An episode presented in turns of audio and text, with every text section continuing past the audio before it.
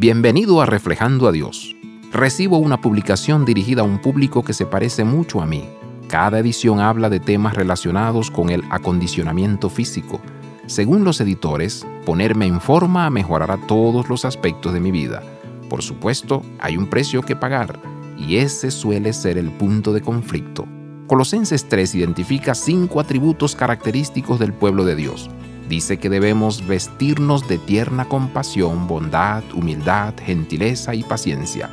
Uno podría llamar a estas virtudes las cinco grandes, porque cuando operan en la vida de un creyente les recuerdan a todos el carácter de Jesús. Debemos vestirnos con estas cinco virtudes. A su vez, estamos vestidos con ropa nueva. Llevamos las virtudes de Cristo.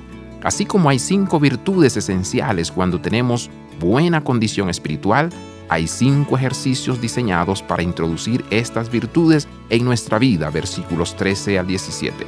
Seamos claros, no hay progreso en el acondicionamiento espiritual si no prestamos atención a los detalles. Abraza la vida de santidad. Visita reflejandoadios.com.